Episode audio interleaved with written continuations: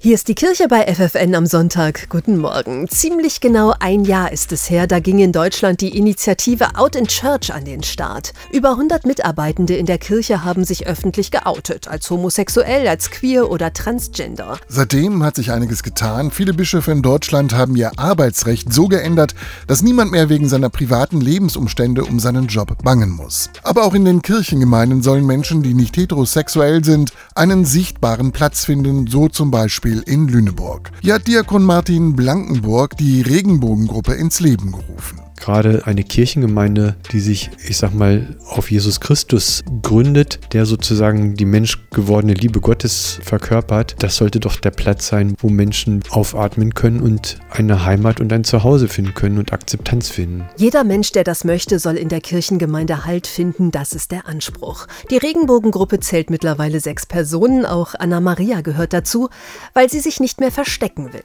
Ich habe gemerkt, dass ich auch mit äh, dieser Seite von mir irgendwie einen Ankerplatz hier in der Kirche gerne hätte.